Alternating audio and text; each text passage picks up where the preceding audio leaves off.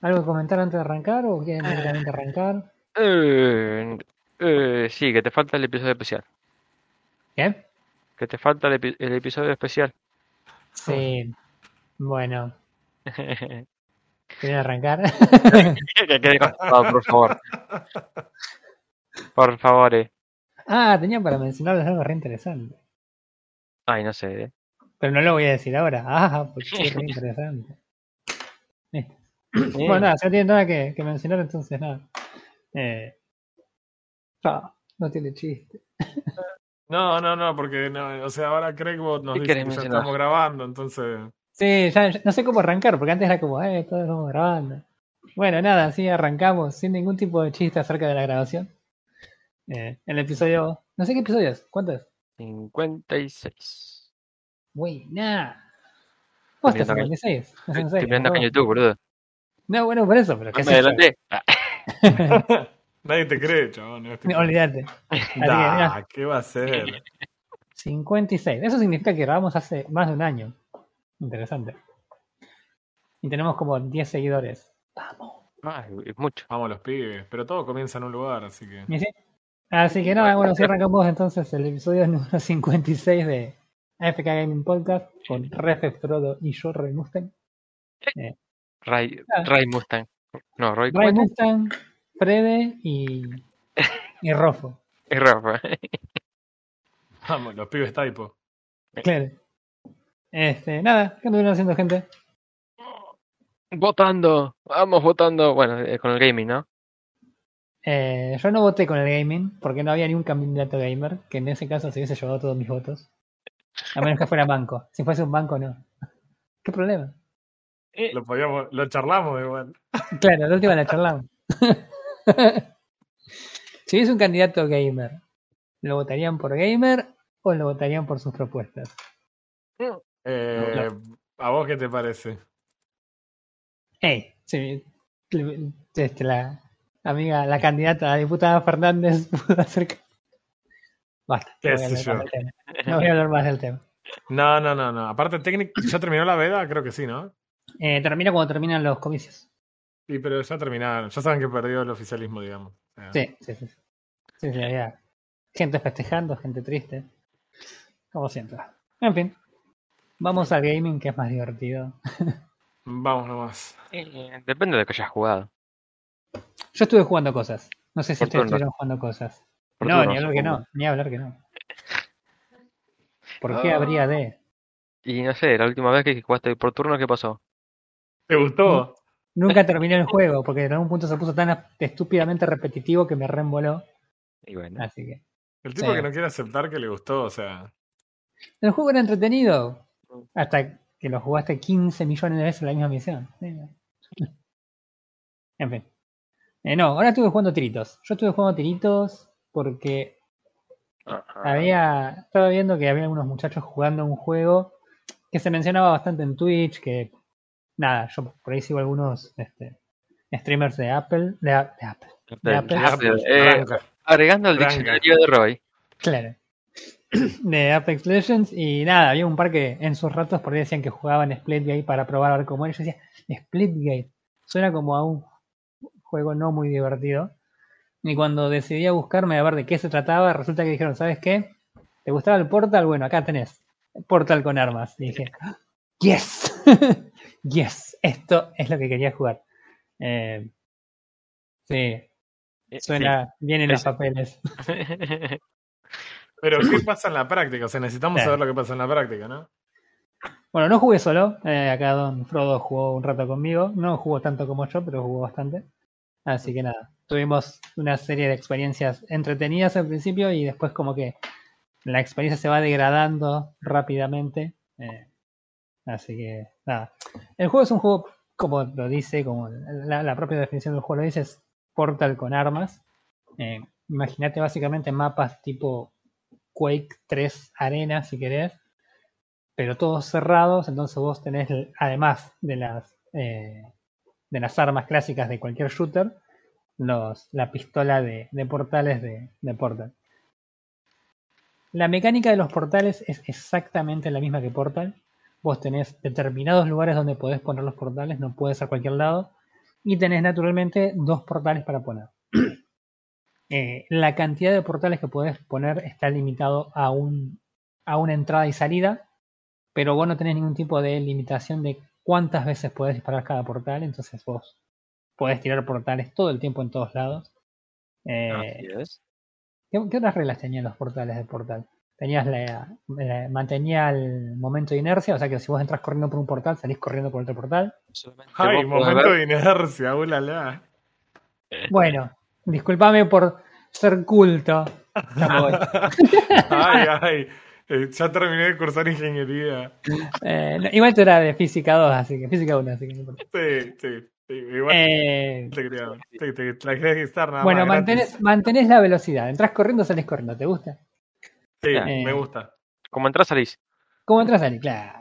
Este, los portales, bueno, si bien tenés zonas eh, específicas, el- el- los mapas están diseñados para que vos en realidad, no importa dónde estés parado, tenés siempre algún lugar donde tener un portal y encima eh, no, no podés mantener mucho en ninguna zona porque donde te acobachaste en un lugar siempre tenés una- un panel atrás que alguien te va a meter en un portal y te va a explotar la cabeza por atrás.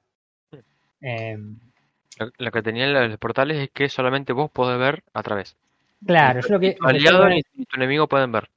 Claro, yo lo que decía, lo que, lo, la- lo que venía ahora casualmente era la diferencia, porque había cosas que vos decís, ok, tenías un portal, pero vos en portal veías a través del portal, te veías a vos mismo. Entonces, ¿qué, cu- ¿cuál era la mecánica con los, con los, este, con los aliados y enemigos? Y es lo que decía recién Frodo. Eh, vos podés ver y disparar a través de tu propio portal, pero no podés ver ni disparar a través de los portales que no son tuyos, sean aliados o sean enemigos. Podés disparar. Eh, la única diferencia que la única Podés diferencia, disparar, no, no podés ver, no podés la ver. no podés diferencia es que no podés ver. No puedes ver. Podés disparar, pero no puedes ver. Y los podés usar. O sea que vos, si te metes en un portal enemigo, te transporta igual que si fuese un portal tuyo.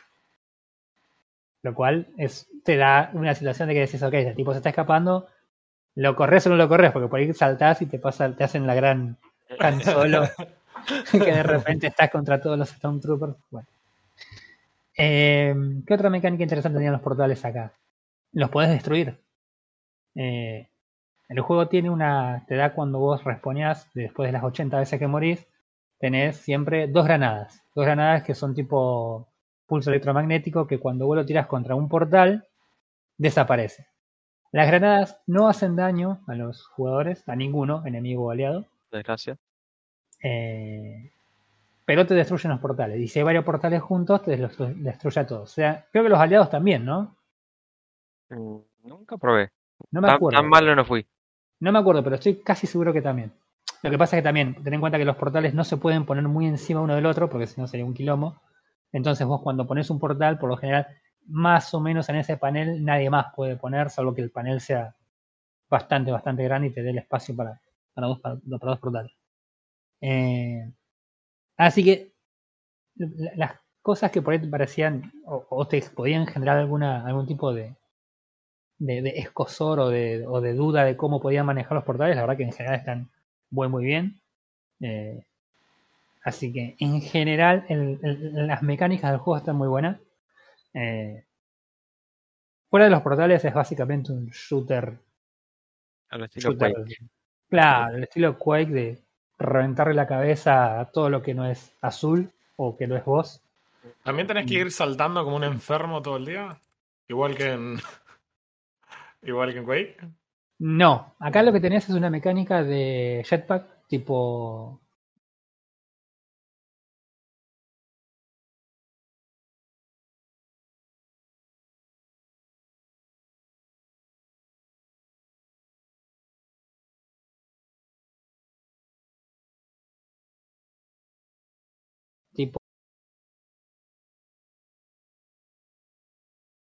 no sé y este tipo de juegos porque en este tipo de juegos donde el primero que dispara mata y termina la pelea no es como Apex que vos por ahí disparás, te escondés, qué sé yo, acá es nada, disparaste, si no lo mataste y el tipo se escondió, sabés que te, o, o vos le saltás en la cabeza al chabón por un portal o el chabón ya te saltó y cuando te diste cuenta y te reventó. Claro. Es, es, las, las peleas son terriblemente cortas, es, es recontra Twitch el juego y no, no, te, da, no te da oportunidad a, a hacer un enfrentamiento largo con nadie.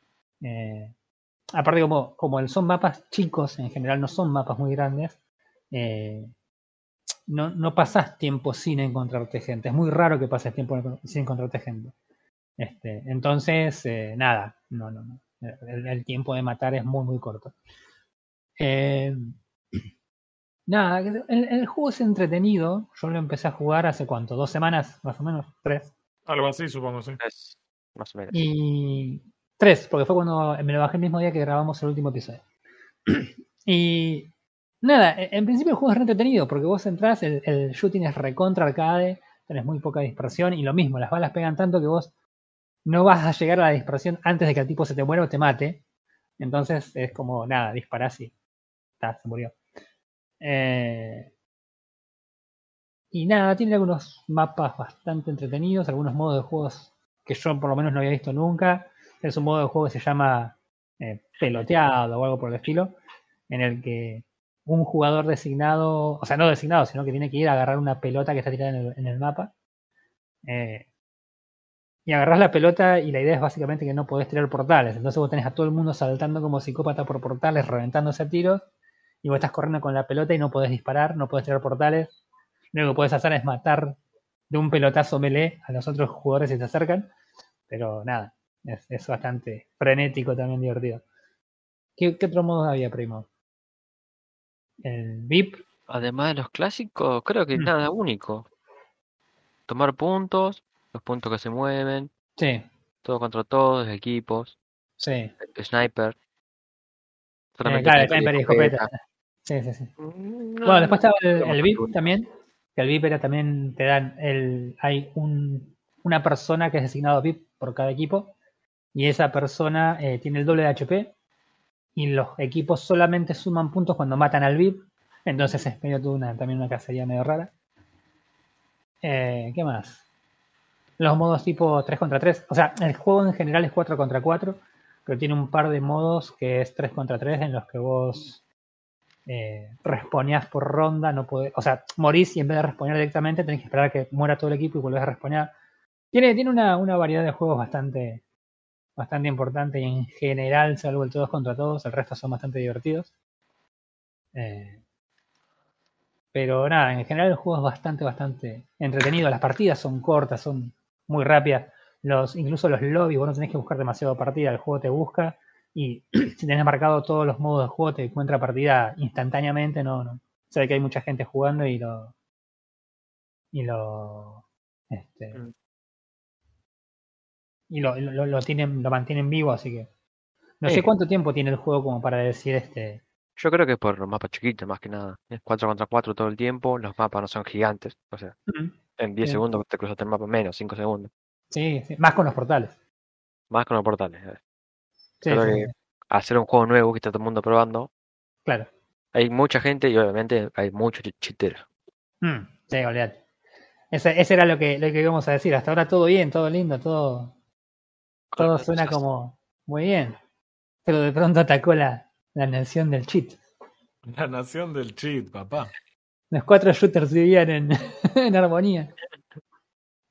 Eh, nada, la verdad que es, una vez que empezás a, que salís de los primeros niveles, los niveles más bajos donde están jugando los más lo más casual y empezás a, a- a tener tu cuenta con más nivel, te empieza obviamente a emparejar con gente con más nivel. y es eh, en un punto se vuelve injugable, injugable de la cantidad de chiteros que hay.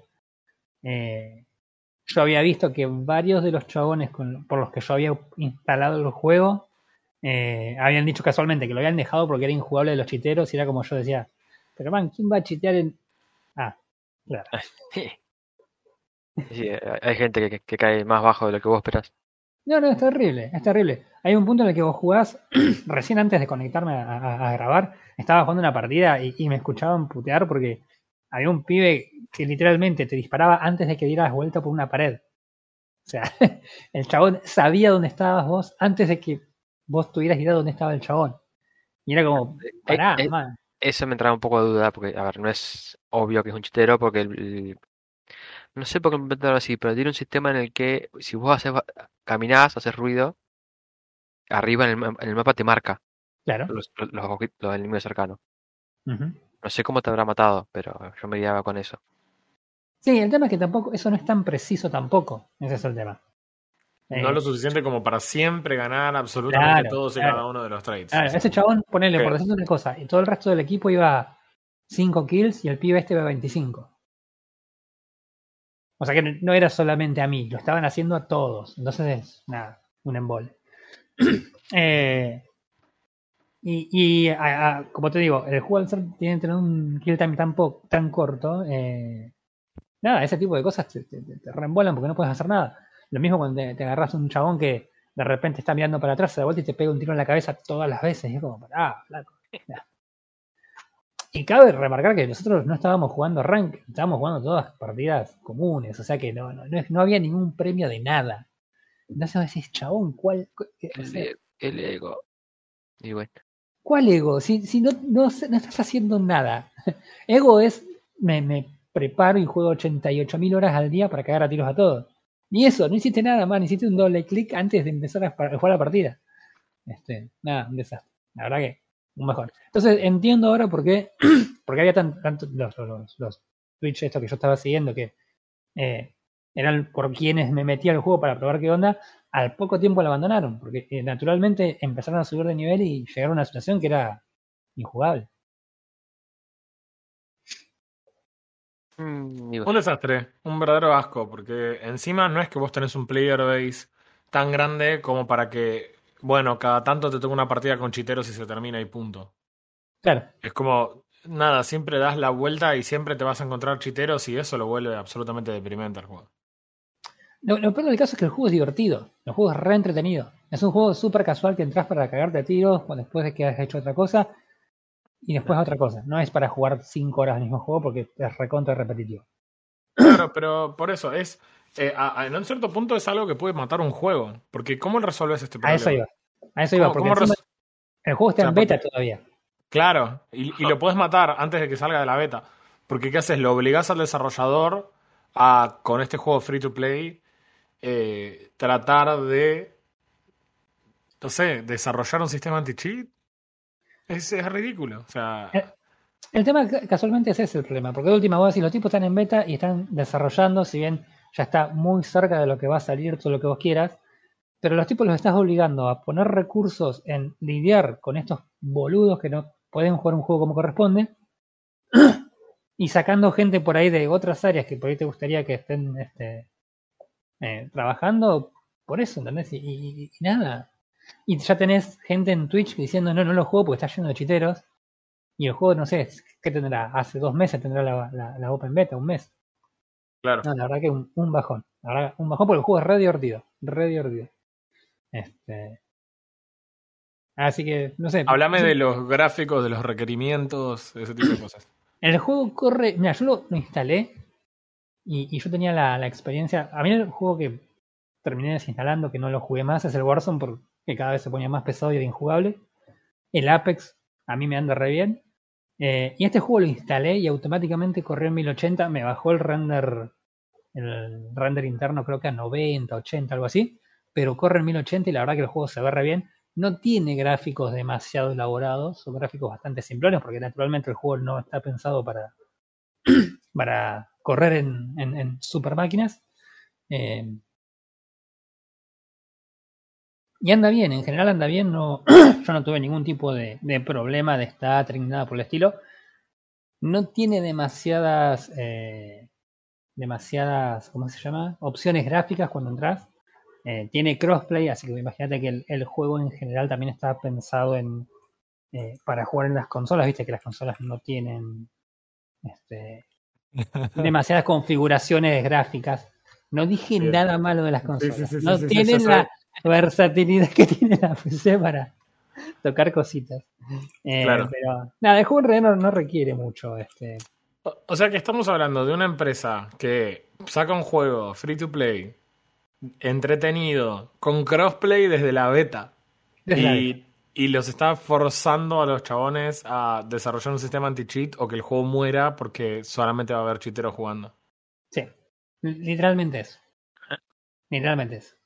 El otro día me acuerdo que me crucé un, un- un par de partidas con chiteros y entré a YouTube. Digo, no puedo estar loco. Yo digo, no puede ser que solamente yo me cruce los chiteros. Y entré a buscar y ahí fue cuando me encontré los, los, los tweets que estaban complicados. Mm. Unos videos de chabones mostrando cómo configurar el hack, los hacks para, para que Splitgate. Y vos decías, ¿por qué? o sea, ¿por qué, man? Muere. Claro, no, no, no, terrible. O sea, mira, el juego te pide de- requerimientos, te pide cualquier procesador con doble núcleo, 6 GB de Uh. RAM, eh, una placa de video con 1 GB de RAM, 15 GB de espacio libre en disco. O sea, no te pide nada el juego. Y anda re bien, anda re bien. Es como un Call of Duty. Igualito.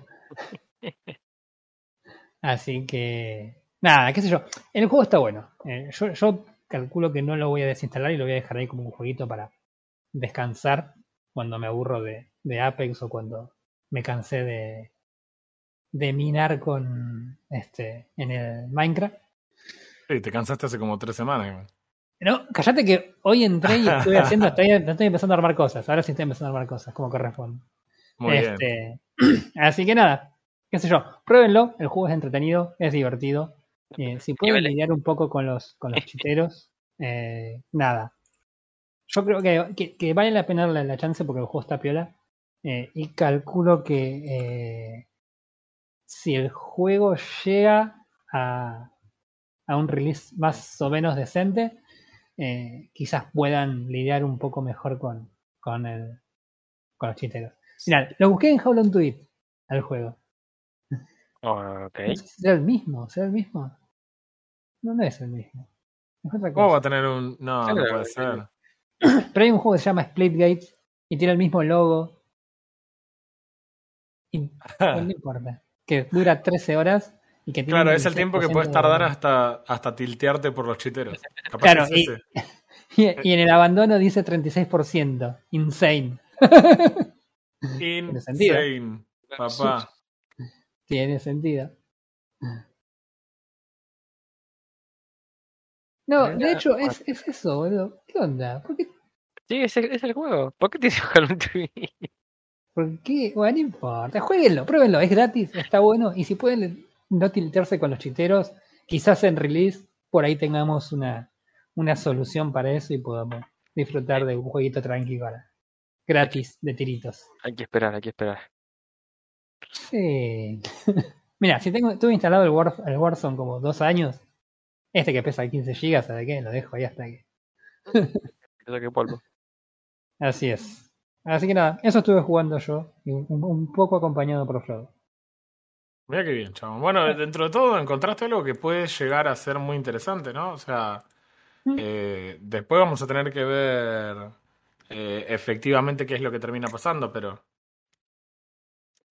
Sí, o sea, evidentemente no, no veo que tenga el, el destino. ¿Cómo era el de, el de Amazon que lo cancelaron el Ah, otro día que eh, salió? Crucible. Bueno, Crucible. sí. qué asco. sí. Bueno, no, este por lo menos se ve que la beta por lo menos la está, la está superando. Hay mucha gente jugando, así que. Bueno. Así que nada, eso. Bueno, me alegro, me alegro realmente. Aparte está bueno encontrar algo free to play, que esté copado, que tenga potencial. Así hoy no esté bueno. El día de mañana, dentro de dos tres años, es un buen juego releaseado que, que, que mueve y, y vos decís, ah, yo estuve ahí desde, Claro. el comienzo. Yo estuve ahí Gandalf hace 3000 años. Yo lo jugaba Eso- antes de que fuera popular, antes de que fuera cool. Claro, antes de que fuera cool, chabón. Bueno, hablando de hace 3000 años, yo, yo estuve jugando un juego de hace 3000 años más o menos. Ajá. Eh, en parte, quiero comentarles en resumidas cuentas, creo que es un juego muy conocido y no tiene sentido hoy hacer un juego de un review, eh, hacer un review de un juego, perdón, eh, que no sea ni siquiera la última versión de la misma saga. Entonces, es como, sí, no, mira, eh, yo estoy, a- estuve jugando la quinta entrega de una serie, de una saga que tiene siete. What? Sí, Ajá, exacto. sí, sí. Estuve jugando Heroes of Might and Magic 5. Eh, te el digo. juego que largó Ubisoft, que fue desarrollado por una empresa que se llama Nival o Nival, no sé cómo se pronunciará. Eh, ¿Por qué? Porque bueno, lo vi, lo vi por ahí. En realidad estaba viendo un stream de una persona que estaba jugando un juego y, eh, o sea, un chabón estaba jugando TFT y el, el flaco es Challenger y en el queue entre una partida y otra jugaba Heroes of Might and Magic. Entonces, dije, me acuerdo cuando iba al secundario y jugaba este juego y efectivamente es un juego que salió el 23 de mayo de 2006. Chabón. Eh, en Viejito. 2006 me faltaban dos años para terminar el secundario y estábamos jugando esta gema, lo que para mí es una gema.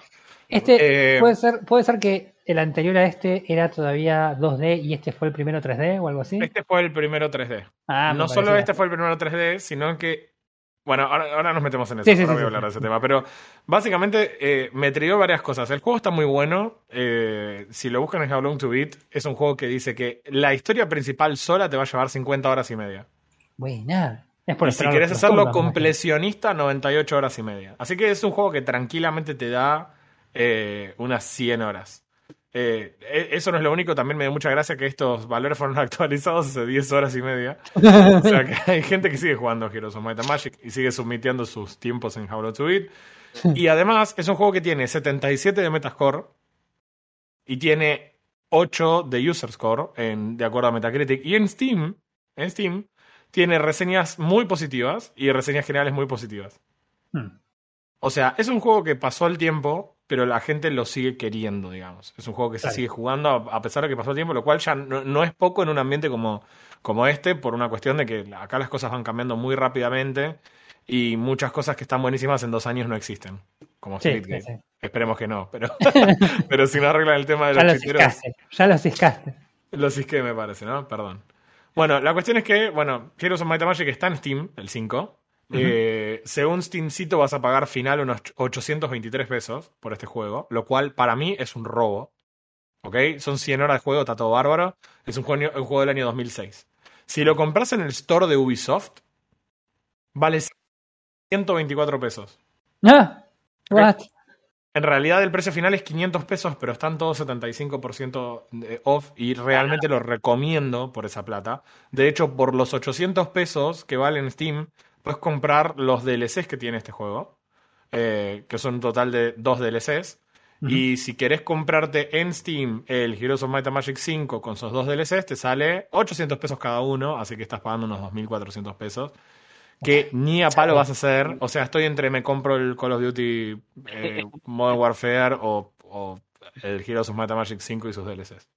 Que además con sus DLCs tenés, no sé, 300 horas de juego. Mi Pará, tipo. estás, estás entre el Heroes of Might and Magic 5 y sus DLC o Diablo 2 Resurrected. Epa, Eh, tiene otro color. Pero también probablemente con 2.400 pesos te pagues como 4 años de jugar a Age of Empires 4 con el Xbox Pass. Así que claro, no, no parece que haya muchas chances. no. Eh, como sea Heroes of Might and Magic 5, sigue con la misma idea. Cualquiera que haya jugado un Heroes sabe exactamente de qué se trata eh, este juego. Ujú. Lo que, decía dejarlo para más adelante porque acá viene una parte que es medio controversial. Eh, históricamente se habló de que el Heroes of Might and Magic 3 era el- la cúspide de este juego. Sí. Y en realidad yo creo que el Heroes of Might and Magic 5 es mejor que el Heroes of Might and Magic 3. Oh, No solo es mejor, es ampliamente superior al 3. Y el 3 solamente lo quiere la gente por una cuestión nostálgica. O sea, yo jugué Heroes of Might and Magic 5 por una cuestión nostálgica también. Pero si vos los ponés palmo a palmo el 3 y el 5, te das cuenta que el 5 es básicamente el 3, pero 3D. Pero tuneado, sí. Entonces, no veo ninguna razón para seguir eligiendo el 3, que se jugaba, se instalaba con disquetes en una computadora, o sea, era 2D y está todo bárbaro. Eh, el juego era muy rápido y muy dinámico y le andaba a cualquier persona que cuando apretaba el botón de power la computadora prendía, eso era suficiente requerimiento Claro. para que el juego corra. El Hero Tomata Magic 5 no pide mucho más que eso, realmente no Oye. pide más que eso, pide un Pentium 4, eh, 512 megas de RAM. Es genial leer megas, ya estoy desacostumbrado a leer megas de RAM. Ahora, necesitas un eh, disco, dis- disco de 2 GB. 2 GB. Ok, yo te digo, por ejemplo, yo en la computadora que me compré en el año 2009 no lo podía correr Bien. porque era un Pentium 3 Ajá. Que tenía 100, no me acuerdo si eran 128 o 256 megas de RAM. Y el disco de 20 GB le llegaba a comer 2 GB y explotaba. No. bueno, eh, hoy por hoy son, obviamente, básicamente meme la, los Sí, sí, sí, del sí, juego, ¿no? eh, entra en mi celular. Eh, claro, exacto. O sea, tu celular correría perfecto, no, no es solo que lo corre. Claro. Además, bueno, no tiene requisitos recomendados, es como tiene requisitos del sistema y punto. O sea, no. eh, te- O te corre o yo, no. Bueno. Claro, punto. No hay. Tiene algunas opciones gráficas, pero realmente son mínimas. Lo único que haces cuando entras al juego es entrar a las opciones de sonido y bajar al 10% la música, que está muy buena, pero por alguna razón el soni- la música es increíblemente fuerte comparado con todo el resto del sonido Claro. y te, te mata, pero bueno, una vez resuelto eso, la verdad que el juego tiene exactamente todo lo que tiene el 3, más algunas mejoras de calidad con respecto al 3, Ujú. más... La verdad, a mí el juego me parece que se ve bien. Teniendo en cuenta la época, y este estilo gráfico a mí particularmente me da justo en el Cora por una cuestión de que acá es donde empezamos a, a poder... Va, yo en ese momento pude tener una compu en la que empezaba a jugar juegos que habían salido en ese año y era como... Ah, Esto era la crema, chabón. Este juego se veía fantástico en esa época. Eh, Hoy realmente no se ven tan bien, por supuesto, pero me parece que en estilo, este tipo de juegos siempre lo hablamos, lo que son estrategia, turnos, demás. En general, uno no está yendo a buscar fotorrealismo. Y sin embargo, se ven muy bien. eh, los diseños de las criaturas y de cada una de las especies son muy distintos y están muy buenos. Nada de eh, tengo el arquero humano y el arquero enano y el arquero elfo y el arquero. ¿Entendés? O sea, realmente cada, cada una de las razas tiene sus unidades, son claramente diferentes. eh, y, y logra algo que está muy bueno, que es el tema de que al aumentar el tier de una unidad, realmente notas que es mucho más fuerte que los anteriores. Y cuando empezás a hacer un salteo, digamos, de unidades, te das cuenta lo fuertes que son. Entonces empezás a realmente poder decir, ok, listo, gasto en una unidad más cara en vez de hacer 20 más baratas porque la unidad está cara le pega un hit y baja 50 de las baratas. claro. Entonces eh, empezás a jugar un poco con eso. Empezás a pensar, por ejemplo, si te conviene construir todos los edificios o si puedes encontrar de saltearlo y, e invertir tus recursos en las unidades más caras directamente, o si preferís spamear unidades baratas porque de repente vas a un número en el que ya eh, son inconseguibles. Eso es muy diferente de raza a raza. Por ejemplo, eh, la campaña inicial con la que te explican las mecánicas del juego y demás se juega, como en casi todos los juegos, con los humanos. Entonces, los humanos son los que. Y, y esto es re llamativo, no sé si a ustedes les parece. En casi todos los juegos, los humanos son la raza promedio. Es tipo. No son necesariamente buenos en ninguna cosa en particular. Son Claro, como Son versátiles. promedio. Claro. Exacto, son, tienen un poco de todos los stats. No, no, no son difíciles de jugar porque son bastante permisivos. O sea, hacen, un- hacen bastante daño, son bastante tanques. No son extre- no hacen extremo daño en, nin- en ningún caso, ni son extremadamente tanques tampoco. Es como, Claro. están ahí. No, sí, sí, Eh, todo mixto. Claro, lo que tienen los, los humanos acá que está bueno es que tienen una unidad que no solo hace una de daño como es el paladín, que es la segunda unidad más cara que tienen, que además puede curar unidades. Eso quiere decir, si te mataron una unidad, no la puedes revivir, pero sí, la, sí puede curarte unidades que tengan mucha vida. Claro. Y tenés a los ángeles y los arcángeles que pueden revivir unidades. Eh, acá, Ángeles. Y ese revivir unidades eh, no solo afecta a la en la partida que no en la pelea que estás peleando, sino permanentemente. O sea que muchas veces te conviene pasar turnos con tus unidades para que te toque al ángel y reviva unidades que puedas haber perdido, sobre todo si son caras, y, y las vas a conservar fuera del combate. Mm. Tiene, al igual que otros Heroes of Might and Magic, esta idea de que vos no reclutás basado en los recursos que tenés, sino que reclutás basado en la cantidad de unidades que se generan por semana en tu ciudad. Sí.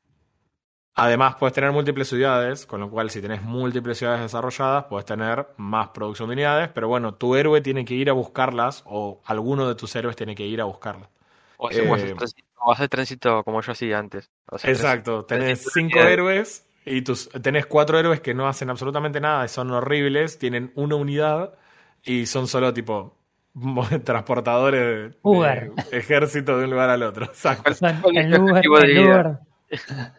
Y Cuando ya, ya llegaste al cap de un, de un héroe y levantás los cofres de- que hay tirados por el mapa con, con los otros, lo único que haces es darle level para ver si te llega a tocar logística que te permite desplazarte más en el mapa, porque es lo único para los que sirven. Claro. Eh, bueno, eso forma parte de la estrategia. Si vas a dividir la experiencia entre dos héroes, o si vas a tener un solo héroe muy fuerte. Si no tenés un héroe para defender tu ciudad, te pueden tomar la ciudad sin héroe, lo cual defiende las unidades que hayas dejado en la ciudad. Y sin tu héroe, eso afecta un montón. Mejoró cosas con respecto al 3 en, la, en términos de cómo se desarrollan los héroes. Los héroes no son solo Sí, eso sí. o magos.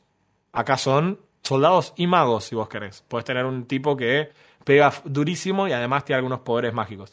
Eso lo hicieron eh, porque en las ciudades vos ahora leveleás unos edificios que te dan los poderes, digamos, de, de magia. Los, no, no solo en el héroe cuando leveleas, sino que también leveleas ese edificio, te da acceso a nuevos poderes mágicos. Y mientras más alto sea el nivel, más alto es el nivel de magia de tu héroe. Entonces, no tenés que elegir entre hacer un héroe que pegue y un héroe que, un héroe que haga magia, porque usualmente siempre es mejor tener un héroe que haga magia. Siempre es mejor bufear tus unidades o cesear las unidades que ir y pegarle un hit y listo. Después las mecánicas de combate son muy simples, es por turno y por turno de cada unidad. Las unidades además tienen moral, cada vez que toman una acción positiva tienen una chance de incrementar su moral, lo cual significa que adelantan su posición en la fila. Básicamente se colan en la fila y, y atacan muchas veces. El caso de los humanos, por ejemplo, es muy sencillo buildear porque lo- o sea, los tipos ganan moral prácticamente por cualquier estupidez, porque viste cómo somos. Claro. Y entonces, nada, el- eh, las unidades se mueven un casillero, ganan moral, pegan, ganan moral, y de repente ata- atacás un montón de veces antes de que le toque una sola vez al, al enemigo moverse. La verdad que eh, la- el diseño de las unidades está muy bueno de todas las especies. A mí la que más me gustó, pero por lejos la que más me divierte, es los Necromancer. Eh, principalmente los héroes que tienen. pues, Yo sé que suena estúpido, son nigromantes todos, ¿no? Pero el que tiene nigromancia más alta. Los héroes que tienen nigromancia más alta, porque hay otros que son tipo más maguitos y demás, pero eh, la nigromancia lo que hace es que cuando vos termines una pelea, levantás esqueletos por un porcentaje de las unidades que mataste. Entonces, eh, cuando tu ejército es muy fuerte comparado con el otro, a veces te, te permite la opción de en vez de pelear y los tipos huyen y vos podés elegir dejarlos, o podés perseguirlos y pelear igual. Obviamente que los perseguís y peleas igual porque querés matar todo y en algún punto de la partida tenés 5.000 esqueletos arqueros, que son la primera unidad. Son malísimos, pero son 5.000. Claro. En con que hagan uno de daño cada uno, prácticamente matan a cualquier unidad. Entonces, eh, la verdad que lo hace muy entretenido y te cambia mucho la forma de, de- de pensarlos. Al principio esos esqueletos son melee y después los evolucionás en arqueros. Entonces también tener una civilización que tenga una unidad de rango en el primer slot, que producís, no sé, algo así como 35, 40 por semana, más todo lo que vas levantando en las peleas, enseguida tenés una cantidad ridícula de arqueros. Bueno, tiene muchas mecánicas el juego, en términos de combate y demás. No, por ahí no tiene tanto enrosque.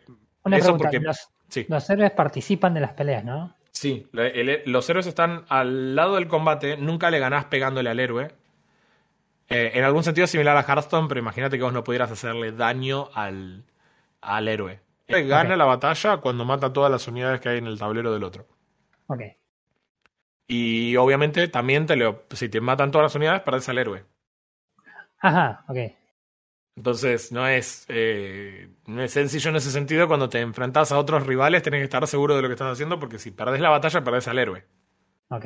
Eso no es Y bueno. después de eso reclutas un héroe nivel 1, todos los que tenías ahí, que los usabas de courier, eh, los tenés Mira. para defender tu ciudad. No tienen nada, pero bueno, hey, están ahí.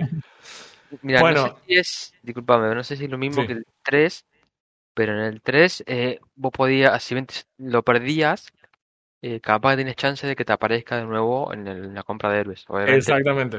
con el mismo level, pero sin ejército. Probablemente Ah, puedas reclutarlo de vuelta, pero en general para que eso pase te conviene reclutar a todos los otros. Ok. Ok. En condiciones normales el oro no es un problema en este juego, en general el problema es los otros recursos. Tienes otra bocha de recursos, ge- gemas, cristales, mercurio, azufre y no sé qué más, piedra y madera. Y la única forma de generar estos recursos, independientemente de algún edificio que produce uno por turno, eh, es en general capturar algunas minas que producen esos recursos y que te dan más cantidad por día. Entonces te obliga a ir recorriendo el mapa y peleando contra bichos neutrales hasta que vas haciendo eh, haciéndote una base de recursos. Suena, En ese suena, sentido, eso está bueno. suena como, como un Warcraft 3, pero con más Ujú. pasos. Y gráficamente se ve como Warcraft 3 también. Aparte, la sí. diferencia es que no es en tiempo real. Claro. Eh, las batallas son por turnos, los turnos son de un día, tu héroe se mueve una cantidad de movimientos por día y la- cuando termina la semana empieza una semana nueva, esa semana tiene alguna cuestión especial, como sería como un evento de esa semana, por ejemplo, no sé, la semana de los magos y te parecen magos, de Claro. una civilización que es muy rara de jugar, que es como digamos, una cosa así. No Eh, se escuchó lo que que. Son, como indios, o sea, tienen de- de- cos- criaturas de la mitología india, como los jinn y los, eh, no sé si tienen unos magos, unos titanes, pero los magos pegan en línea recta y hacen daño a tus unidades No sé, también. tipo árabe, no sé si indio. Sí, no, no es árabe. No es árabe, es. Sí, eso no, no sé, bueno, no importa, como sea. La, la, la cuestión es que la diferencia entre las razas es lo más interesante del juego, es definitivamente lo más interesante del juego. Eh, lleva un tiempo, cuando nunca lo jugaste, entender qué hace cada civilización y qué hace fuerte a sus unidades, entonces está bueno. Eh, realmente tiene muchas cosas que están muy buenas y que, y que se disfrutan mucho. Ahora, Seguramente mi perspectiva de este juego cuando lo jugué en su momento era una y jugándolo hoy es otra. Y por ahí eso es lo que pensaba y lo que quería charlar. A mí el juego me parece que está muy bueno. Definitivamente es el mejor de la saga. Sí. De- definitivamente. La Yo saga. te, yo te digo que Eh, sí, pero sabés que lo único que sé que no. existe y que era 3D. Perfecto. Bueno, eh, el- es el mejor de la saga por afano para mí. ¿eh? Es, por, por lejos, ni, ni comparable. Pero hay cosas que hoy ya no te bancas en un juego. y por eso es lo que quería charlar, ¿entendés? Es tipo, está buenísimo, le puedes meter, pero mil horas a este juego. Pensá Pero- esto, pensá esto es muy básico. Jugás una partida multiplayer, ¿no? Eh, vos vas a tu turno y tu héroe, ah, listo, voy, peleo contra estos chaboncitos. Ok, dura cinco minutos la pelea, termino. Camino hasta el otro lado y peleo contra estos otros. Bien, capturo este punto, levanto los recursos. Vuelvo a la ciudad, compro unidades, construyo un edificio y paso al turno. Todo ese tiempo el otro flaco se quedó sentado mirando la pantalla. Posta que se puede. Sí, se puede jugar ¿Y cómo multiplayer. haces? Es un turno por cada persona. Así que después va la otra persona. Encima ves la pantalla en negro. Excepto que el otro personaje esté en un lugar que vos exploraste del mapa, ni siquiera ves lo que está pasando. Te figura turno del jugador rojo. Y no ves Eh, nada de lo que pase. Estoy empe- empezando a hacer una lista, eh, la lista de los de los juegos multiplayer que nunca en mi vida jamás siquiera voy a intentar jugar. Bueno, te voy a decir una, una noticia. Buena para vos, terrible para el resto. Mataron los servidores de multiplayer de este juego. No veo por qué. No, de hecho se jugaban y hay muchos. Los comentarios negativos que hay en Steam, los pocos comentarios negativos que encontré tienen que ver con eso. Tienen que ver con que le sacaron el multiplayer. Ahora, tenés en la versión Hot Seat. Es yo me siento y vos te sentás al lado mío. Hago mi turno, me levanto, te pone la pantalla en negro para que no veas lo que está haciendo el otro. Y te levantás y te vas, y el otro juega su turno mientras están ahí pegados. claro. Fantástico. Así que, eh, nada, hay cosas que por ahí no te bancas que en general tienen que ver con lo que normalmente dirías eh, eh, calidad de vida de los juegos. Ajá. Es como las premisas de los juegos no cambiaron tanto. Lo que cambia en general es que son más accesibles. Es una palabra que hoy por ahí se está usando mucho en gaming. Y con accesibilidad no se refieren solamente a que el juego lo pueda jugar una persona que tenga una discapacidad. Eh, habla también de que el juego es más accesible cuando la interfaz se vuelve más amigable, por ejemplo. O sea, no sé, pensó en algo como Dwarf Fortress, que se juega en una ventana de DOS con símbolo de sistema Sí. y, y- y es lo más parecido en la vida real a- al chabón que, que hace que- en Matrix que está mirando la pantalla y son todos chirimbolos que caen y dice, ¡Oh no! Y tú, vos estás mirando como diciendo, eh, ¿Qué le pasó? Claro. Sí, sí, qué rápido que bajó ese símbolo. No, o sea, es lo más parecido a eso que hay en la vida real. Y, y si vos hicieras que Dwarf Fortress tuviera una interfaz un amigable, quizás mucha más gente lo jugaría. Pues es un juego muy interesante, pero es un juego más, más nerd que jugar Dungeons and Dragons, ¿entendés? O sea, eh, entonces, hay cosas muy difíciles de la interfaz acá, muy torpes, como la, navegar entre menúes es increíblemente torpe. Mm. O por ejemplo, Pues, como tu personaje tiene que caminar una cantidad específica de movimientos por día, el juego hace lo posible para que vos no camines sin querer equivocadamente. Entonces vos no podés cliquear en el mapa y que tu personaje camine. Vos cliqueas en un lugar, te muestra la trayectoria que va a hacer, y después vos confirmás volviendo a cliquear en el mismo lugar que querés que efectivamente el chabón camine esa dirección. Ja. Pero si vos cliqueas un píxel al costado, no va a caminar. Va a plantearte una nueva ruta al píxel que vos tenés al lado. Ah.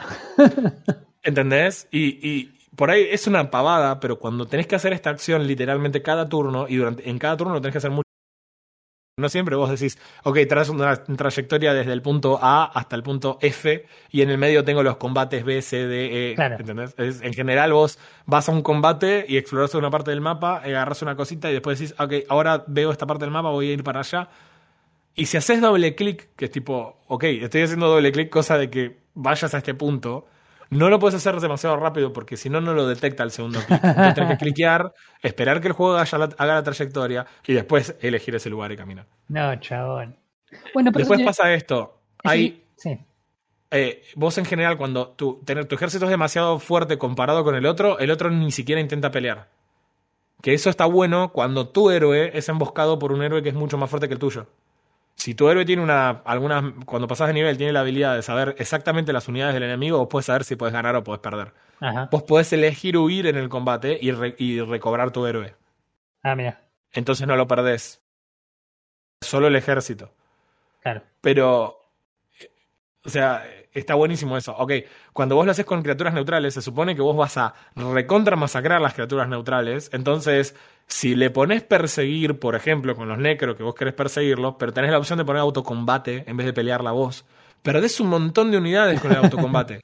y si yo repito el mismo combate jugándolo manual, no pierdo una sola. Entonces el autocombate es pésimo porque él debería estar enfocado en no perder unidades, no en ganarla rápido. O sea, si total lo simulás, no hay más rápido. Claro. ¿Entendés? Jugalo safe. No te hablo de lo que decía antes de, eh, de tipo holdear la ronda porque el arcángel me puede revivir un paladín que perdí y no tengo que crear el otro. No, te estoy hablando de un- algo normal. Si los chabones tienen que venir y vos tenés tres unidades de rango, no camines con las unidades de melee. Primero pegale con todas las unidades de rango. Porque no, es, no solo tenés un autocombate eh, simulado, sino que también tenés un autocombate que vos podés ver el combate. Y es horrible la máquina manejándolo. O sea, arriesga un montón de unidades. Es como que dice, ah, lo voy a resolver de la forma más rápida posible. Entonces van todos de frente, todos caminan el límite de lo que pueden caminar. Y, y se agarran a chirlos así. Pensá que hay unidades que no solo pegan. eh, las unidades se pueden defender de casi todos los ataques. Siempre te- eh, se defienden. Sí, Eh, entonces, cuando tu unidad pega, la otra unidad, una vez por turno, puede devolver el golpe. Hay unidades que pegan en área. Entonces, ¿qué hace tu chabón? Posiciona de una forma que le pega a unidades que pegan single target. Y cuando le van a pegar a la que le pega a cuatro cuadrados alrededor de la unidad, le pegan último y recibís daño en todas las unidades. es, es patética la inteligencia artificial en ese sentido. Pero lo peor es que la inteligencia artificial de tu enemigo no es tan mala. eso te iba a Sobre todo en preguntar. dificultades altas. Eso te iba a preguntar, Yo- porque si, si las peleas son tan así cuando las hace la máquina pro vos, podrías, bueno, ok, entonces así debe ser también la inteligencia artificial cuando se te enfrenta. Pero no. Claro, en general lo, lo que pasa es esto, por ejemplo. Vos muchas veces peleas contra, no sé, zombies. Te encuentras zombies. Eh, ok, listo, hay 60 zombies. Yo no tengo tantas unidades. Pero si yo no voy de frente y me quedo atrás, y primero con los arqueros voy bajando y voy bajando y voy bajando la cantidad de zombies, eventualmente eh, le ganás sin perder ninguna unidad o perdés una cantidad mínima de unidades en el combate. Claro. Si vos vas de frente, vas a tradear mucho más con los chabones. Entonces, nada, eso es eh, por ahí la principal diferencia. Eh, entonces, hay, hay cosas que viste que realmente ya no te las bancás. O tenés una. eh, tenés mapas en donde realmente navegarlos es muy complejo, no hay un mapa, no hay nada para entenderlos. Entonces, vos, vos ves el mapa, pero el mapa lo vas descubriendo y de repente el mapa te spoilea que hay un bajo tierra en ese mapa. Nunca encontraste cómo bajar, pero en algún momento vas a encontrar y es como, ¿para qué me lo decís? O te pasan cosas como, por ejemplo, es muy difícil saber si es worth pelear contra un ejército difícil sí. para ganar acceso a un lugar porque no tenés ninguna visión de lo que hay del otro lado y no sabes si vale la pena. Claro. Entonces, en general, cuando lo juegas en dificultad alta, la verdad ni siquiera lo intentás. Porque vas a perder un montón de ejército y si llegás del otro lado y lo que consigues es un ítem que te dice podés caminar 10% más por turno, te querés matar. Claro. Después tenés otros problemas también graves con el tema de que las misiones no están pensadas si vos querés tortuguear como un campeón. Porque, ¿qué- cómo, cómo funciona esto? Hay monstruos neutrales en el mapa. Si vos no pelearas contra los monstruos neutrales y vas reclutando, reclutando, reclutando unidades, eventualmente no tendrías que pelear con nadie, todo el mundo huiría de vos. Entonces, Claro. cada vez que pasa la semana, se fortalecen todas las unidades. y en las campañas, esto incluye a los enemigos. Pero vos podés tortuguear y tu crecimiento es exponencial comparado con los enemigos. Entonces, mientras más tardes en ir a la batalla contra el rival de la misión en una campaña, cada vez es más fácil, porque sí, el tipo tiene mejores unidades, pero vos tenés muchísimas mejores unidades. Entonces es como, si a vos te gusta decir, ok, no, no, no le voy a pelear hasta que construí todos los edificios de la ciudad, porque así tengo todas las unidades mejoradas al man, qué sé yo, el Sí. chabón no está a la altura de las circunstancias. Entonces es como que el juego favorece que vos no pelees nunca, que te amotines en tu base, que construyas las defensas, que tengas la catapulta, la balista, el coso que cura unidades y, y demás. Eh, porque hay unos asedios, cuando vos querés tomar una ciudad tenés que asediarla. Ah, Y no puedes, si tus unidades no vuelan, no pueden atravesar la pared, tenés una catapulta. Dependiendo de las habilidades de tu héroe, la catapulta tira sola o la tirás vos a mano. Igual tirás vos a mano y tiene un 50% de chance de pegar. Y, si, y otras veces simplemente dispara a otro lugar que no es lo que vos le dijiste. Pero bueno, eventualmente rompes un pedazo de pared o rompes las torres para no recibir daño y mientras te quedas afuera.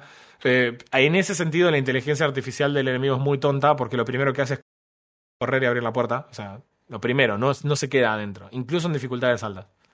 Así que bueno, eh, me, me pasó esto, ¿viste? Cuando le das el valor nostálgico y vos decís, juego este juego porque lo extrañaba y me gustaba mucho, sí. pero Hay, hay en otro la juego que. práctica, Sí. en la práctica te pasa eso. Es como cuando, no sé, vos decís, che, ¿seguiríamos jugando ahora el Age 2 si fuera el Age of Kings? En vez de todos los upgrades que metieron con el Conquerors, el HD, el Forgotten y después finalmente el Definitive Edition. Cosas tipo cola de granjas o resembrar las granjas con un botón. Eh, lo más probable es que no. Si fuese el Age of Kings, no. Pero si fuese el HD, yo calculo que sí, porque de hecho lo seguíamos jugando. Claro, pero el HD, por ejemplo, ya tenía las colas de granjas. Por eso te digo. Pero lo que quiero decir es, eh, de vuelta, la diferencia entre el Age 2, eh, entre el Age of Kings y el Conquerors, eh, además de las, las civilizaciones y las unidades, en general la Sí. diferencia son de calidad de vida. El juego es el mismo, Sí, sí. pero te meten upgrades en cositas que son recontra útiles para vos. O sea, del Age 1 al Age 2 pasamos de no tener cola de unidades a tener en realidad al Gold. O sea, antes vos podías crear una unidad por edificio. Claro. Una vez que pusiste a crear una unidad no podías poner otra en cola. Eso lo agregaron, el Q lo agregaron entre el, entre el Age 1 y el Gold. Ese tipo de cosas realmente hacen que te quieras quedar jugando. Sí. A este juego le vendrían bien un millón de esas cosas. Es muy difícil a veces predecir algunas cosas porque no te da suficiente información. La primera vez que vos te encontrás, no sé, por ejemplo, con... eh, la- en la campaña jugás humanos contra los infernales. Los infernales tienen sucubos y los sucubos se defienden a distancia. Eso no te lo explican nunca. Entonces vos estás acostumbrado a tirarle con los arqueros a esas unidades y de repente el, eh, le tirás con tus arqueros y te devuelve el tiro. Y cuando el sucubo está mejorado, no solo te devuelve el tiro, sino que rebota en un montón de unidades. Y vos decís, "Pa, le hubiera pegado a otra, porque lo que me interesaba era no recibir daño de los arqueros. Claro. Eh, no te explican cosas como, por ejemplo, que las unidades de rango solo pueden tirar con rango cuando no tengan una unidad enemiga pegada. Si tienen una unidad enemiga pegada, no pueden tirar con rango, tienen que pegar melee. ¿Entendés? Entonces, ¿qué me pasaba en un momento? Hay unidades que tiran con rango recontra fuerte y yo tenía un grupito de unidades malo que si yo la autoatacaba me iban a reventar a todo el grupo. No hacía falta hacer eso. Con que me le pare adelante ya era suficiente. ¿Entendés? No, Claro. no le peleaba, no le dejaba tirar a distancia. Sí. Bueno, eso no te lo explica nunca el juego. Entonces, y no tenés una forma sencilla en la interfaz de saber esas cosas. Creo que en general con los juegos hoy todo se trata sobre darle la información al jugador para saber cuál es la mejor decisión. Sobre todo en un juego de estrategia. ¿Sabes, O sea- ¿Sabes a qué me recuerda esta situación tuya de lidiar con un juego que eh, en algunos aspectos no ha envejecido bien? Empieza con B larga y termina con Orderlands. Sí, totalmente. Eh, y totalmente. Y yo entiendo por qué hay gente que sigue jugando Borderlands. El tipo que nunca dejó y está muy acostumbrado a sentir que está saltando en la luna y otras cosas horrendas. Sí, Eh, listo, lo tiene incorporado, pero si vos venís de un mundo donde las cosas están funcionando mejor, eh, de vuelta, esto no es una crítica, en el momento esto estaba muy bien, claro. pero hoy, si vos le sacaras el valor nostálgico por completo, probablemente no lo jugarías. Y no hablo de las texturas, de cómo se ve el juego, de, de bugs y demás, estoy hablando solamente de cosas que serían más sencillas de entender si se las pudiera explicar de una mejor manera. Eh, Claro. y, y- y realmente en un juego de estrategia todo se trata sobre la toma de decisiones. Todo se trata sobre la toma de decisiones. Si vos no le das suficientes recursos a los jugadores para que lo hagan, y bueno, es, es medio complicado. Eh, la verdad que el, el juego es excelente, me hizo pensar en otros que por ahí hoy los jugás y decís, chabón, no sé, cosas como por ejemplo, y clásicos, Diablo 2, por ejemplo. Sí. Me encanta Diablo 2, pero en Diablo 2 no, no podía jugar un arquero. Porque las flechas eran más lentas que los enemigos. Está bien, las flechas no. no, no, el- dos cosas que no conocen la flecha del Diablo 2: la gravedad y el efecto Coriolis. Olvídate, no existen. Tiras una flecha y la podés correr hasta el infinito. De repente despawnea igual, pero bueno, o sea, lo que quiero decir es, no podías jugar un arquero porque las flechas eran tan lentas que no podía. Vos ves un arquero del Diablo 4 y está Sí. excelente. Sí. Entonces, ¿volverías hoy atrás a jugar Diablo 2 si no fuera solo porque te acordás que eras un pibe y te pasabas 28 horas por día jugando Diablo 2? Claro. Probablemente no.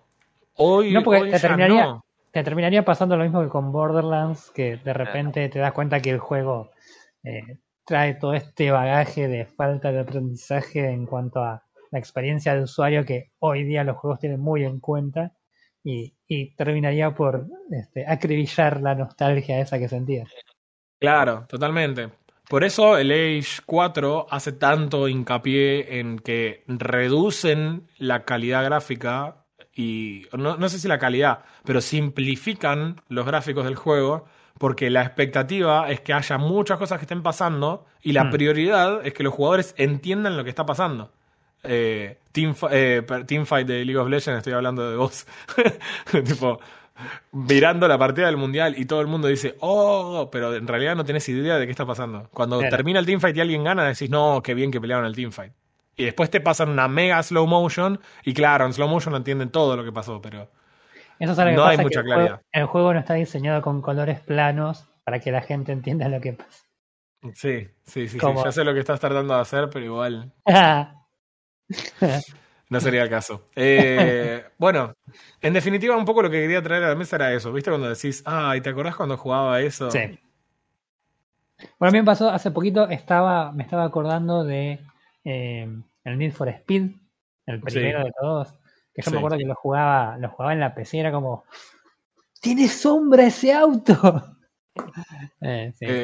Era fantástico. Yo jugué los primeros Need for Speed en una PC de mi tío. Y me acuerdo cuando salió Need for Speed 3, que tenías las persecuciones. claro. Y encima lo tenía en gallego. Y, y cada tanto, tipo, se te volvía el diálogo del policía gallego diciéndote: Me imagino que se durmió con el pie el acelerador. Y tipo, ah.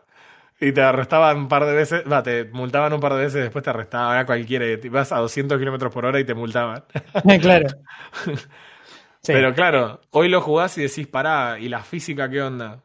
claro, te olvidaste la física. Auto va a del- 200 kilómetros por hora, apre- apretás la flechita a la derecha, el auto doble. sí, Como- te olvidaste la física en el segundo, Pará. en el segundo CD. Ay, no, no, no, es... eh, hay cosas, de vuelta, hay juegos que envejecieron súper bien. Y no es por ser, tipo, sí, ya sé, es tipo, soy re fanboy, pero... Half-Life 2, por ejemplo, es un juego que vos hoy lo jugás, lo ves gráficamente viejo, desactualizado, lo que quieras, Sí. pero metió un montón de cosas en el universo del gaming que hoy son un estándar de la industria. Sí. Pero ya las tenía. Sí, sí, sí. Es, es, es zarpado ese tipo de cosas. Y son todas pavadas y está muy bueno. Y yo al que no lo hizo le recomiendo que lo haga jugarlo con los comentarios de los desarrolladores. Porque aprendes una bocha de- del diseño del juego e incluso hasta por ahí lo disfrutás de otra manera. Porque los chavales te dicen, no, nos costó un montón, pero finalmente logramos hacer que los personajes siempre te miren cuando están hablando de vos, independientemente de dónde te pares. Juegos viejos en los que hay una charla entre los dos y vos te corres y Sí. se dan vuelta y te miran y te señalan y vos estás en otro lado. Claro. Tipo, en el laboratorio de Kleiner y estás agarrando la macetita y la pones en el teletransportador y, y la, la te pegas de un lado al otro y después decís, pará, y si te pego libros y si te pego cosas y atrás están hablando de vos. El hecho de que los personajes te miren y demás, e- ese tipo de cuestiones están buenísimas, pero no hay muchos juegos que hayan resistido el paso del tiempo Mm. Si no fuera solo por el hecho de que lo- los amamos en algún momento de nuestra vida o nos representan algo con respecto a lo que era nuestra vida y, y hoy te querés, te querés matar. ¿entendés? Sí, sí, sí, a mí me encanta el Red Alert 2, pero todo se maneja con el clic izquierdo. Claro. Entonces a veces querés seleccionar otra unidad y no selecciona, o sea, o, o te selecciona una unidad y no puedes caminar con la otra porque todo se hace con el mismo clic. En fin. eh, hemos, avanzado, hemos avanzado un montón en el game. La verdad que uno a veces no se da cuenta, pero cuando mirás para atrás es como, epa. Bueno, también está bueno porque con esa misma vara juzgamos eh, cosas como Cyberpunk. Sí, bueno, hablemos de otra cosa. Totalmente, hablemos de otra cosa. Para finalizar, para mí Heroes of Might and Magic es un sólido 7 de refes porque la Ajá, verdad que el juego te sigue dando diversión. Cada vez que te sentás a jugar el juego con una, una raza nueva, eh, se siente como que estás jugando otra cosa diferente y no es como, bueno, es más de lo mismo pero con skin de bichitos diferente. No, no, no, se siente como que jugás cada raza como algo distinto. Eso es re copado. Y el juego te sigue ofreciendo un montón de diversión. La verdad que está bueno. Piola, Sí, sí. piola. ¿Cuánto era que dijiste que estaba de, o super oferta en Google Play? En Ubisoft 125. 125. Sí, Un por- regalo. Por 400 pesos te compras todos los DLC, todo, y estás jugando de acá a que te pandemia. Más o menos. Apa, apa, qué arriesgado. Pues, no, sé, si- no sé si tiene comunidad de, de mod de eso. De Eh, lo- que pasa es que el juego no es, es un juego viejo. En ese momento modear era como más extraño, Claro. si querés. El juego no está pensado, yo estuve averiguando un poco. El juego no tiene una forma sencilla de modear. Claro. Así que lamentablemente no va por ahí. Si hubiera mods, este es un juego de infinitos tiempos. O sea, esto es, podrías jugarlo hasta la eternidad. Claro. Eh. Bien, bien, muy bien. Un- un- uno retro para. Vieja variar. Eh, no sé, primo, vos estuviste jugando algo, tenés ganas de charlar algo. Te vi que estabas jugando algo, pero no voy a decir nada al respecto. Yo, yo terminé el. Esto va a ser cortito, porque no hay mucho para hablar del juego, Ah, a sinceramente. ver. Eh, viene ideal para el caso. Yo, terminé de jugar el. eh, no sé cómo se dice esto. Yoka y Laile. Yuka. Laile, eh, no sé cómo se pronuncia, sinceramente. ¿Qué? ¿Deletrealo? Y-O-K-A. Laile con Y. Laili, como, como con doble E, como Bruce Lee. O- ok. Yuka, algo. A ver. What? ¿qué carajo estuviste jugando? Es, supuesta, es supuestamente, sí, el predecesor de Banjo Kazooie. El Ah, mira. predecesor. Ok. No, O sea que seguimos en el, en el plan retro. Cuando, eh, cuando vos abrís y lo primero que te dice es PlayStation, PlayStation, PlayStation. Ah, Sí. que está en Steam. PlayStation. 40 dólares. Así es. A la miércoles. Y mirá O que 725 pesos en Argentina. Ja, ja, ja. ¿Quién te conoce, dólar? Tenemos un dólar de 20 pesos, papá. Claro. así De que vuelta al año 2010. mucho no hay, mucho no hay para decir. Que, fracasó, sinceramente. No me Ajá. explico por qué. Intentó, intentó hacer una actualización del Banjo Kazooie y como que varias malas decisiones. Me, me extraña, sinceramente, del de Team 17, que fue la editora, Ah, Opa. verdad. con, Play, con Playtonic que lo desarrolló. Es un juego indie esto, así que. Ajá. Pero mm, me extraña, sinceramente. Bueno, yo no, yo no diría tan indie si Team 17 está metido. No diría triple A, pero. No, pero sup- supongo que habrías tomado una dirección, ¿entendés? Y como que. mm, eh, ¿Y el juego, pero el juego qué onda? es o un sea. Sí. Es un tipo plataformero, 3D, medio raro el que estoy viendo. Plataforma 3D, sí. Mm. es la copia de Banjo Kazooie, sí, Sí. pero sin terminar. Ok. A ver, Eh, de hecho, de- estaba leyendo en los comentarios que la mayor parte de la gente se queja de que es muy evidente que Playtonic Games no tenía ningún tipo de experiencia haciendo el juego y se basaron en Banjo Kazooie, pero no te están ni a palos a la altura de Banjo Kazooie. No, no. Yo, mira, a Banjo Kazooie, bueno, obviamente no lo jugué porque era pobre en su tiempo. Ah, Y era- estaba para Xbox nomás, creo. O para Nintendo, no me acuerdo. Creo que para Nintendo estaba. mm, Eh, así que cuando tuve PC y tuve internet, lo- vi todos los videos porque me encantaba el juego. claro. Y cuando me puse a jugar a este, cuando lo regalaron, me, emocioné diciendo, uff, un estilo Banjo Kazooie. Y no, sinceramente no. Como que me bajoneó más de lo que, lo que me sorprendió. No. Tenías, tenías las expectativas altas y de repente. Diciendo, es un, es un juego de una sola vez en la vida. sinceramente. ok. Así que, más que, más que, no, no hay que hablar. O sea, lo mismo que Banjo Kazooie, vos te mirás un video de Banjo Kazooie, te mirás un video de esto, y decís, vuelvo al Banjo Kazooie. ok. Pero los gráficos una- lindos, por lo menos. Encontré un, un review que es el review de Frodo. Dice esto: 20 horas, 20.7 horas jugadas en Steam y la reseña es no. No, mira,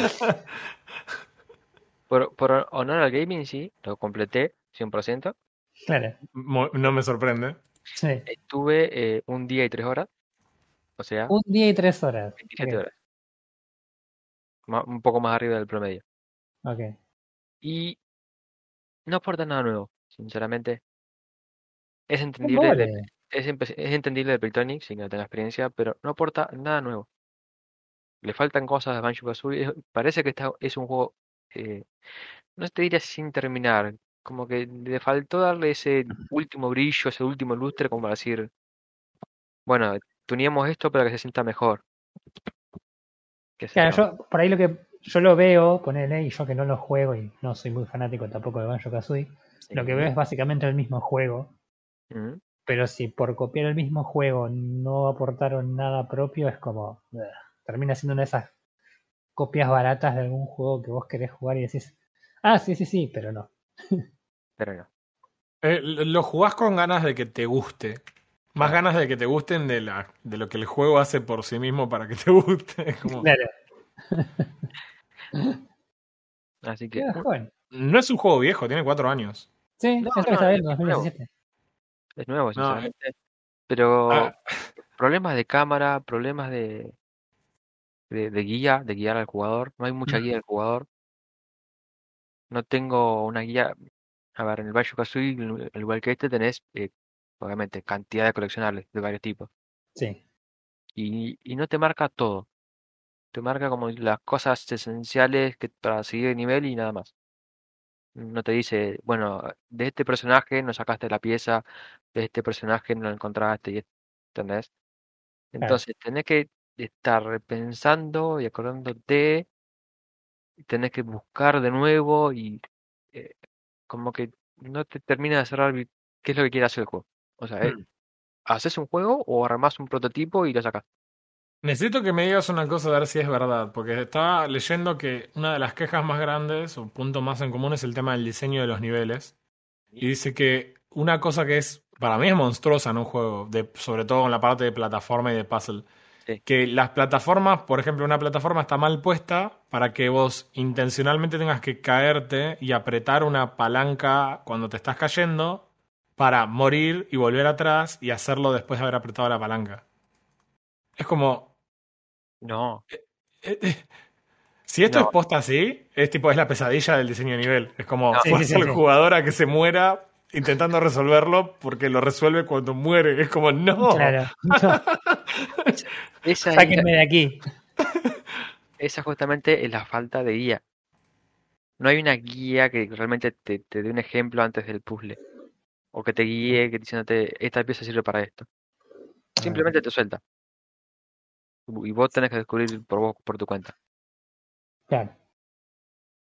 Las habilidades, si bien te explican qué es lo que puedes hacer, no te, no te, no te pone un tutorial como para decir, bueno, probá. Yo estuve, creo que estuve las primeras 5 o 6 horas desde que adquirí la habilidad de, de disparar sin Mm. saber que podía apuntar. Cuando me busqué, empecé a buscar un video de, de cómo sacar esta parte porque estaba trabado, vi que apuntaba. Dije, epa, ¿cómo que puedo apuntar acá? ¿Qué apretó? Así que empecé a apretar teclados ta, ta, ta, ta, ta, ta, ta, y lo encontré. Bueno, Pará, parece que. que empezar a apretar el teclado para ver cuál era la tecla para apuntar. Es un desastre. Ya está. O sea, Pero, eh, igual- eh, pero te, te recomiendan un joystick. Sí. Bueno, eh, yo voy a hacer Me muteo, que me muteo, perdón. Sí, gracias, me muteo. por favor. No, más, más allá que hay joystick, tiene una sección de controles. ¿sí? Que tampoco la mirás, no, no es intuitivo para nada. Ahí te va cargando las habilidades que vos vas adquiriendo, pero no es intuitivo, no es que te fuerza a ir cada vez que adquieres una habilidad. Claro. Vos te, comp- te compraste una habilidad, listo, si no la tenés, seguí. No hay un tutorial, no hay una guía, no hay un demo. Usualmente es en los juegos viejos, ¿sí? Como Banjo Kazooie, hay eso. Vos querés una habilidad y ya el personaje te pone en prueba de esa habilidad para que vos por lo menos adquieras la base. Claro, claro. Sí, totalmente. Acá no. Acá adquiriste la habilidad, listo, andá, seguir, seguir el mapa. No sé cómo habrá sido en Banjo Kazooie, pero por desgracia este mapa tiene muchas trabas. Vos cuando entras la primera vez, ¿sí? Tenés, un, eh, tenés la mitad del mapa disponible. Sí. Tenés que agarrar cierta cantidad de piezas para habilitar la segunda mitad. Sí. Y para, para completar 100% ese nivel, tenés necesitas habilidades que están más adelante en la historia. Entonces, por más que lo, lo habilites, no vas a poder hacerlo al 100% hasta que no consigas las habilidades que están cerca del final del juego.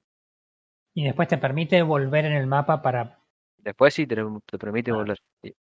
Pero tenés que hacer todo, más allá del, del mapa gigante que tenés por Mm. nivel, tenés otro mapa afuera que también es bastante gigante por el recorrido de cada uno.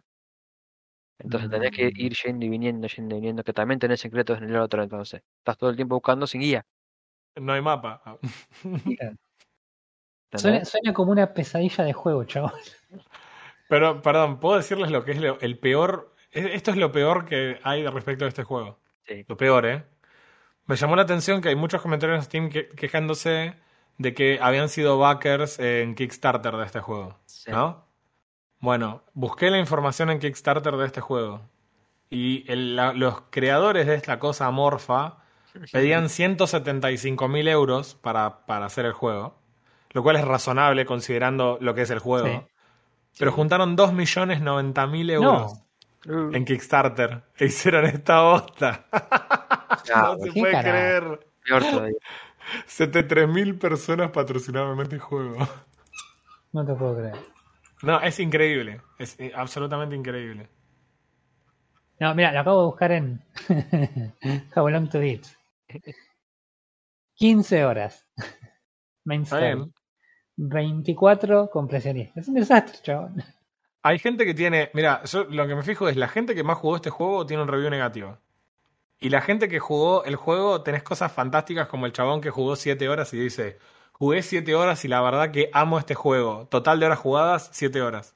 En serio. Es como te encanta, entonces Duda. nunca más volviste a jugarlo. Duda. Porque es así de fantástico. Mirá, Qué y- desastre. Encima el humor es, el humor es catológico. Todo el juego haciendo chiste de caca, básicamente. ¡Qué desastre! Más o menos, más o menos. Llega, llega un punto en la primera hora que no le das vuelta a la historia. Ya, ya sabes la historia le va a pasar. ¡Ey! Duró una hora. Imagínate, ¡Qué desastre! entre, entre 15 horas y un día, ¿sí? Para terminar el juego. El Banjo Kazooie, que fue una, una joya de los tiempos y sigue siendo una joya, sí. tenés entre 11 horas y 14 horas. Ah, O sea, le pusiste más horas a un juego que no terminaste. O sea, ¿con qué lo rellenaste si, si tenés el juego a medio hacer, man? O sea. La mejor expresión de todas. Es un Banjo Kazooie de AliExpress. Nada, Ah, Es el que pedís por Wish. claro. más o menos. Pero ibas yo Kazooie y te mandan Mira. Yuka Lali. Aparte, Roy, te voy a decir otra cosa más. Pero dijiste que jugaste 27 horas, ¿no? Hay 6 tipos de enemigos. 6. Sí. Eh, pero solo tenían 2 millones de, de euros para hacer Claro. No, sí, enemigos, man. uno, dos. Y no te sé qué diga, sí, Yo creo que, con- creo que eran tres. Yo lo sentí como tres, sinceramente. En ningún momento vi cambios de cosas. Malísimo. Ah, Malísimo. Qué pérdida de. Mira, no te voy a dar el puntaje, sí, porque ya eh, y, con lo que escuchaste ahora. Cero Frodos. Así que te voy a poner un- la frutillita del postre. A ver. Para avanzar en la historia, sí, entre mundo y mundo, Sí. sí o sí tenés que pasar por un quiz y haber conocido cosas del juego. Si no, no te deja avanzar. Tenés un, car- un carpincho del Nordelta que te está, que te está limitando. Te pregunta, ¿cuánta pluma tenés ahora? ¿Qué es, ¿De dónde es esta foto? ¿Cuántas piezas tenés? ¿Cuánta vida agarraste? Y si no, haces, creo que son 10, 5 preguntas si contestás bien rápido, o 10 preguntas, Sí. y si no las haces, no avanzás. O sea, no solo Ay, chabón, tenés- es, es, es la pesadilla del gaming ese juego, boludo. o sea, no, no- no solo que tenés que jugar y disfrutarlo, ¿sí? o jugarlo sin ganas, Claro, tenés que ir estudiando. tenés que ir estudiando el- la historia y ver lo que pasa cuando no te guían ni cuando no te dicen, che, mirate, mirá que esto después tendrá que... O no le ponen la emoción para decirte, me quedó en la cabeza. Qué desastre. O por lo menos recordá este dato que Claro. quizás te vaya a servir cuando Así te que tome elección. es, es redundan- redundante esto, pero terminé buscando las preguntas porque no quería ni- ni saber.